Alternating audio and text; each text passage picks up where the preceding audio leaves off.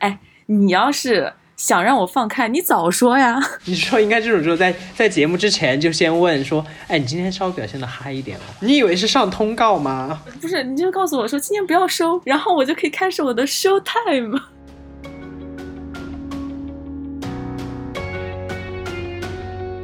记录细微与真实，这里是聊天类节目 Notes 第二季。少云游。哎，你要不要给大家做个简单的自我介绍？大家好，我叫安根。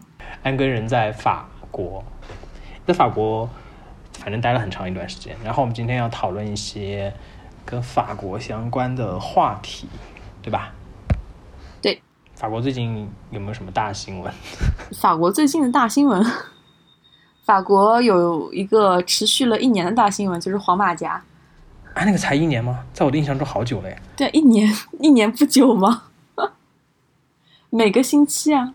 哦，我的印象中是在这个事件之前，其实大家对于法国或者说巴黎的治安这这件事情的认知好像就挺挺差的，因为之前很多那种去法国留呃，就是读书也好，旅行也好的各种帖子嘛。就各种什么，大家要注意治安，就是你知道就是相对于一个欧洲国家来说，感觉治安是一个很严峻的问题。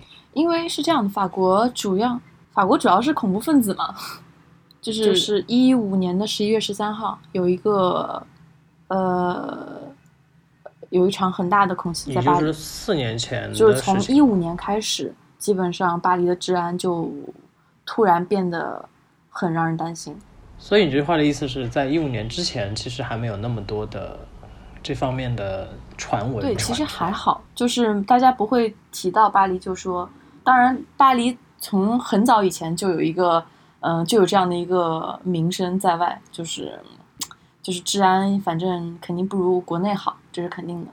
然后治安肯定也是长长期存在问题，但是有让有到让人警惕的程度，有到让人觉得。呃，恐慌的程度，那是从一五年开始。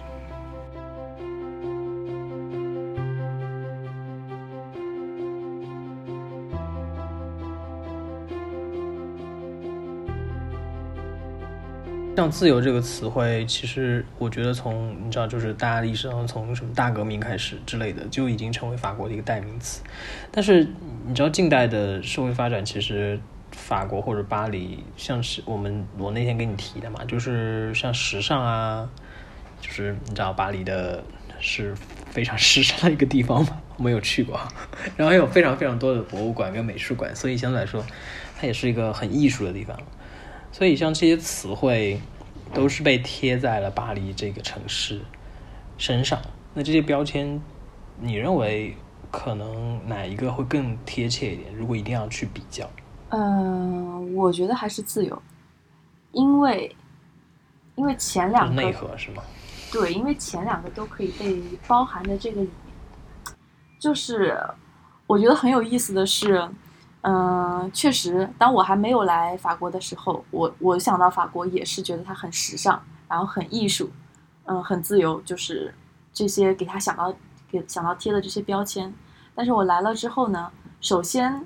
第一个打破的是“时尚”这个词。嗯，我现在发现，其实法国，尤其是巴黎，它是一个比较能引领时尚的一个地方，引领时尚的一个城市。但是，并不是所有人都在追求时尚。然后换句话说，这跟他的自由的观念也是有关系的。就是，呃，他们的观念可能跟我们有点不是有，甚至是有点相反，不是很一样。就是，呃，有的时候不是因为我追求时尚，我才变得像一个巴黎人，或者我才变得像一个法国人，而是因为我是一个法国人，或者我是一个巴黎人，所以我有不不追求时尚的权利，我有拒绝时尚的权利，或者我有创造属于自己的时尚的这种自由。就它是一个很。很开放的，很尊重你的个性，很尊重你的观点的这样的一个地方，所以我觉得自由还是比时尚更加，但说到这个的话，其实你就在巴黎，你觉得大家对于婚姻这个问题是怎么看的？或者说他们有没有这些年龄的限制？他真的就是自由到就是可能大部分的社会都不会去谈论这个问题吗？因为浪漫也是他的一个标签呢，所以爱情和婚姻相对来说好像也是巴黎很重要的组成。嗯，爱情是，婚姻的话，我觉得这跟爱情是两码事，至少可能对于巴黎人来说也是两码事。嗯，他们的他们对于婚姻，首先就是像你说的，他们对于年龄这个事情是没有任何的要求的，就是任何，嗯，爱情为先，任何事情都是爱情为先。你坠入了爱河，你是先坠入爱河，然后你才发现哦，对方这个人他是什么样子，比如说，是老的，是小的，比你大的，比你小的，我的意思是，然后是什么样的肤色，什么样的人种，然后，呃，什么样的，呃，工作等等等等，这个都是排在后面的，爱情是至先的，这就是为什么，呃，巴黎是很浪漫，对，然后包括他的浪漫。你呃，你你你先继续。对啊，就包括他的浪漫，就包括在说，就是呃，你从你在任何一个人生的节点，任何一个人生的阶段，你都可以重新开始你的爱情生活。嗯，就比如说，你果然懂我，就是要问这题，对吧？就是，对啊，所以所以这也是他浪漫的一点。但是我觉得，其实可能在国内生活的很多人就会其实很好奇这一点，就是。可以在任何阶段重新开始，但是有些人可能有这样的勇气，但是总会觉得好像不安全、很冒险、很不靠谱的一件事情。所以说，在国外，就是你真的可以这样去做，那是什么支撑了你觉得我可以放心去这样做？就我的观察来说，呃，我觉得要讨论这个问题的话，可能要讨论对，反而是要讨论更抽象的问题，因为，嗯，我觉得。呃，中国人的思维跟西方人的思维还是挺不一样的，就是这个没有哪个好哪个不好，因为我们是一个比较安土重迁的民族，对吧？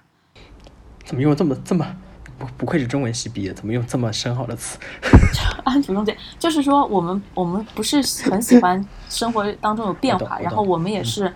呃，我们对自己的认知一般来说都是家庭的一员，就是我是这个家族的，或者是我这个我是这个家庭的一员，然后我是谁的儿子，我是谁的爸爸，我是谁的呃女儿，我是谁的妈妈，这样子的，是这样子去维系的。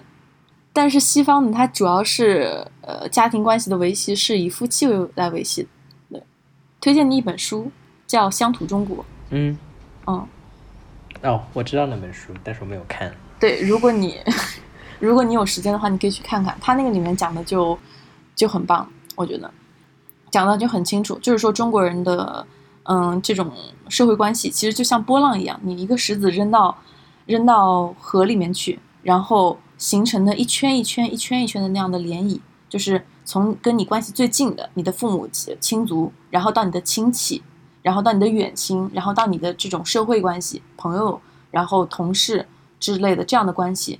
你的社会关系，你自己的这个人的定义是一是由你身边的关系去定义的，然后这个关系都是以这个父子为主线的，就是以那种亲缘关系为主线的。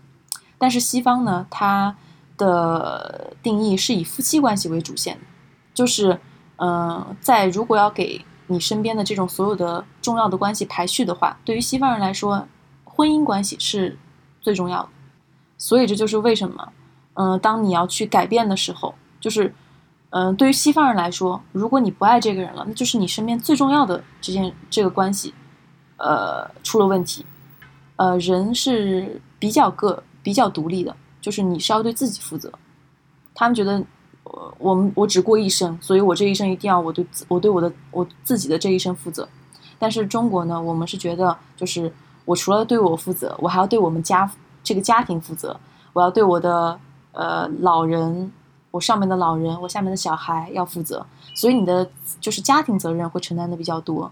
然后在这个时候，当你要做出个人的这种选择的时候，你就会比较的呃犹豫，因为你就像你刚才说的，就是你会感觉到不安全，这个不安全并不是来自你自己觉得好像我是不是跟这个人在一起我会不安全，而是你觉得跟这个人在一起他会不会融入我的家庭，他会不会跟我一样对我的家庭负责，会不会对我的家庭造成伤害，我对我的周围的人是造成伤害，所以这是你不安全感的来源。但是西方人就很少会有这种担心，对家庭的这种担心。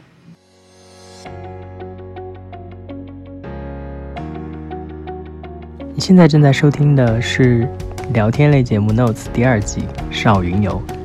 本节目还可以在网易云音乐、苹果播客、荔枝 FM 订阅收听。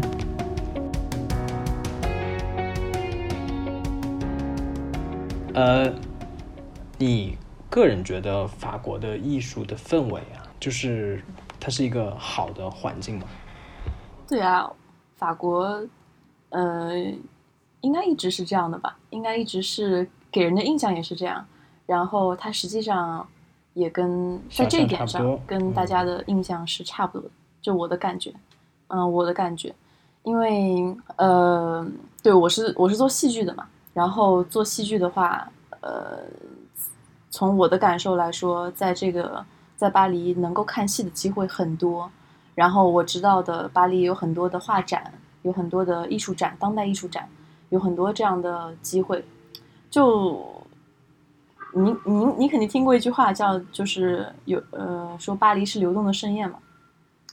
我原来就是对，有很多领域都喜欢用这句话。对，因为我出国之前没有读，就是出国之前我就知道这句话，但是我没有没有感受。然后来了巴黎之后，呃，是才知道为什么大家要才知道为什么海明威要这么说，是因为。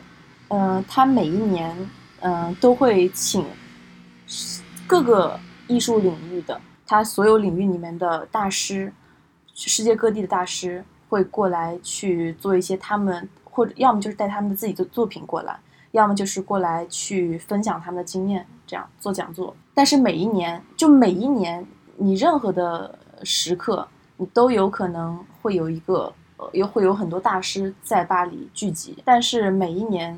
这样的大师都不一样，来的大师都不一样，所以你每一年都会，呃，你任何时刻都可以感受到他那种，呃，很很艺术的、很艺术的氛围。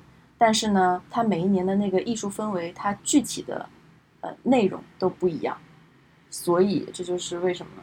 大家都说巴黎是流动的盛宴，我觉得是有道理。那其实这样听起来，就是说巴黎在它的一些相对标签，因为我们刚才其实逐渐的已经讨论过了时尚，讨论过了艺术，讨论过了自由，讨论过了浪漫，就是相对来说，巴黎其实还是挺符合这些 标签的嘛。就是这些标签也不属于就是乱说。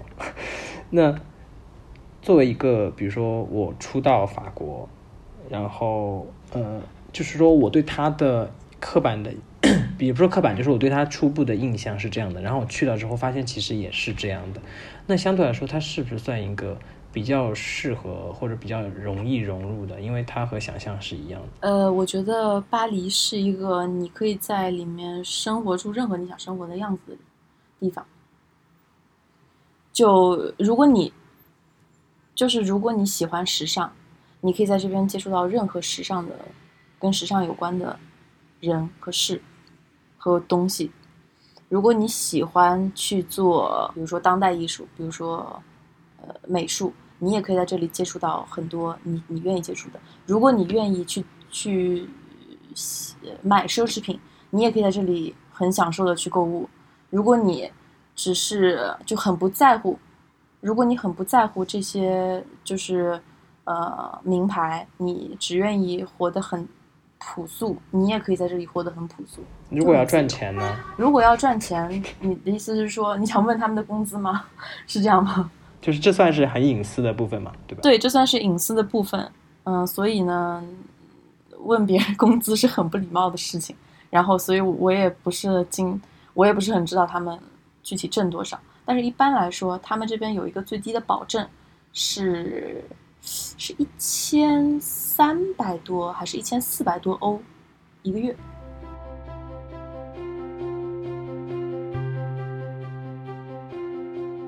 哎，你你觉得像巴黎人对待游客，是友好的吗？还是他们其实不 care 游客？应该不 care 吧？因为我觉得是就是已经每天都面对这么多游客了。你说是因为人太多所以不 care，还是说反正也分不清谁是游客？对，一来是离他们的生活也很远，巴黎人其实没有想象那么懒。我觉得很多巴黎人都还是很勤劳，他们都是就是很早就出门，然后晚上很很晚才下班的那种。而且景点一般都聚呃聚集在塞纳河沿岸，所以只要你不是在塞纳河沿岸工作的话，一般来说不太对，或者是住，呃，一般来说不太会被打扰到。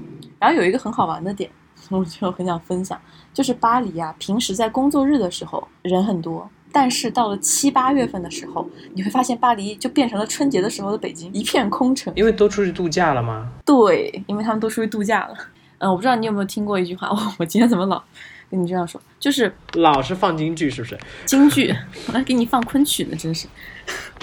来嘛来嘛 没，有没有，我跟你说的吧，没有，我的意思是说，就是，呃，你生你你来一个地方玩儿，跟你生活在这个地方是不一样的。就是很多上班族，巴黎的上班族，他也没有时间老去看看博物馆。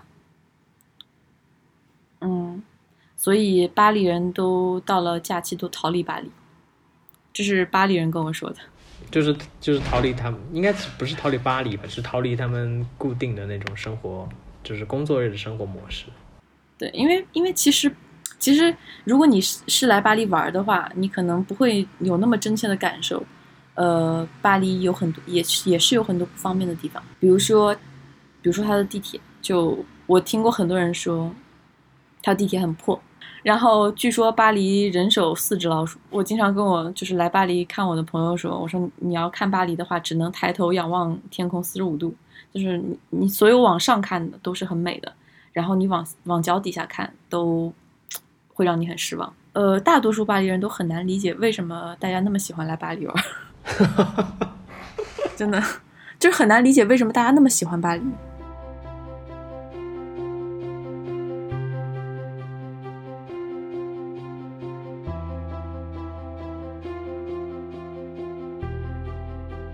你会觉得有特别值得推荐的，就是法国在法国当地过法国人的一天的这种，你觉得是值得体验的吗？我觉得如果作为游客的话，体验一下当然是很好了。但是有一个东西是可以体验，就是你路边的咖啡馆。法国人是很很很爱说，很喜欢说话的。然后咖啡馆主要是用来给你说话的地方，喝咖啡倒是其次。所以很吵吗？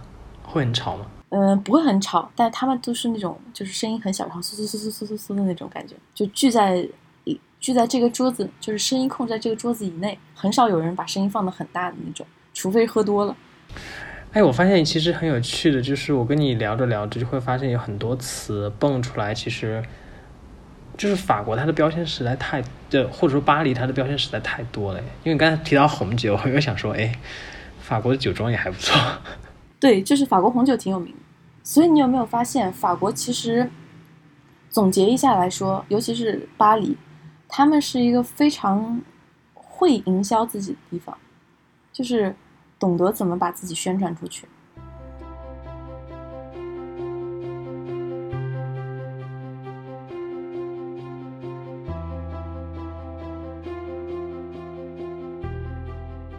所以我们回到最开始那个问题啊，就是你还是会觉得自由是你对这个城市最大的认可。